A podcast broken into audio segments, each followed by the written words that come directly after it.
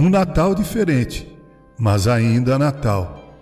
Minha esposa Ângela insistiu comigo para que eu escrevesse algo no Facebook sobre o Natal. Ela disse: todos os anos você faz isso. Explico por que não tinha feito isso até agora. Confesso a todos que fiquei abatido com minha enfermidade. Hoje estou no oitavo dia da descoberta e do tratamento do Covid-19.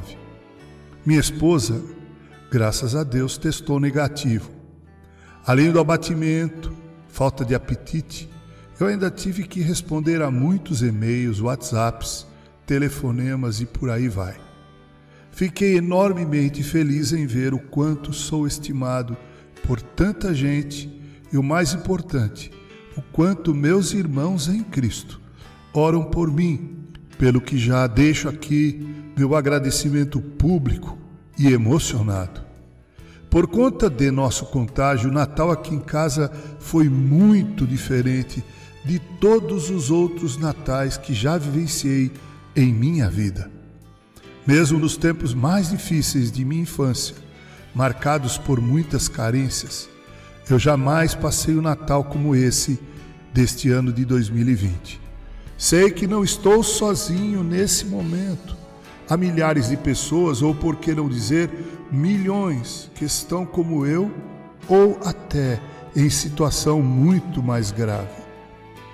Eu tive um preparo para o meu Natal neste ano bastante diferente minha filha me presenteou com uma joia de um livro intitulado A Encarnação nos Evangelhos, da Casa Editora Presbiteriana.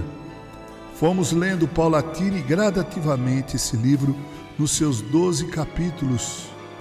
Reafirmações, descobertas, mais luzes e bênção sobre bênção.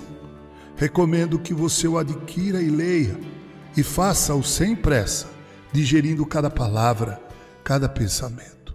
Repito o título do livro, A Encarnação nos Evangelhos.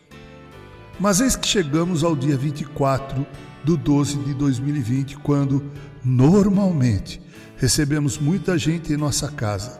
Filho, filhas, genros, nora, netos, sobrinhos, sobrinhas, cunhados, cunhadas e outras pessoas do nosso vínculo familiar. Mas ontem estávamos somente eu e Ângela. Realmente foi muito difícil, eu tenho que confessar. Fiz o que havia proposto em meu coração, vencer o abatimento humano, pelo qual peço que você não me julgue. Coloquei o som de casa em canções de Natal, como faço todos os anos, lá por volta das 22 horas. E às 22 horas e 30 minutos, eu e Ângela nos aceitamos para comer nossa ceia de Natal. Antes li a Bíblia Sagrada e depois oramos. Uma oração mesclada de gratidão, de lágrimas, sim, e de louvor, porque ainda podemos comemorar o Natal do nosso Salvador. Depois comemos uma sobremesa e fomos dormir. Há um silêncio incomum hoje em nossa casa.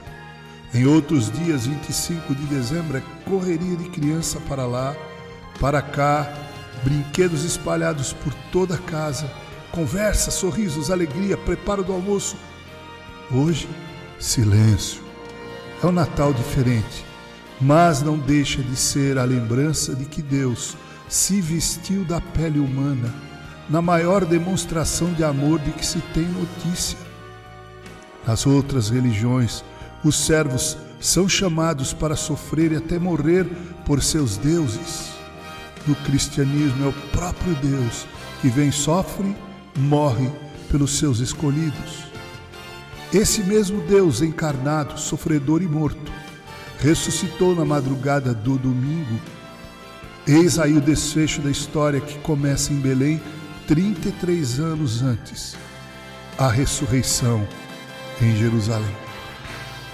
Ainda me recuperando do vírus, me sinto como um soldado voltando do campo de batalha, ferido, mas vivo todavia ainda abatido por saber que muitos não voltaram e não terão mais nenhum Natal para comemorar aqui.